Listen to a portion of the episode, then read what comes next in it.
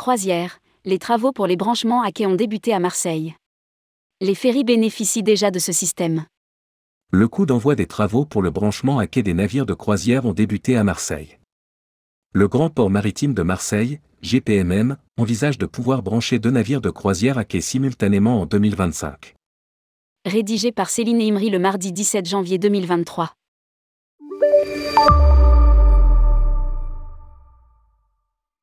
Les travaux pour la connexion électrique à quai des navires de croisière ont débuté au terminal croisière du port de Marseille-Fosse, a indiqué Marseille Provence Cruise Club dans un tweet.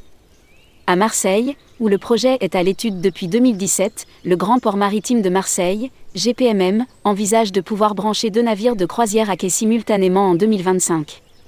À lire aussi, à Marseille, la communauté maritime s'engage à réduire son empreinte environnementale. 28 ports dans le monde sont actuellement équipés de ce système de branchement électrique, dont 11 en Europe, notamment dans le Nord.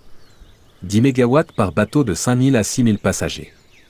À noter que les ferries de la Méridionale et de Corsica Linea bénéficient déjà de ce système. Le branchement à quai, s'il permet l'élimination des émissions, nécessite la production d'une grande quantité d'énergie. 10 MW par bateau de 5000 à 6000 passagers. Contre 2 MW pour des petits navires de 200 à 300 passagers. À Marseille, le port envisage l'installation de panneaux solaires sur les toits de six bâtiments du port, permettant d'obtenir une puissance de 9 MW.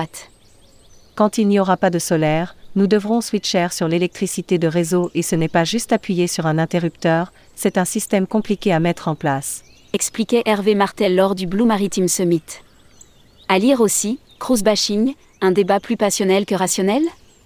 Le branchement à quai des navires implique également la conversion de puissance entre des bateaux de croisière équipés en 60 Hz alors que la France fonctionne en 50 Hz.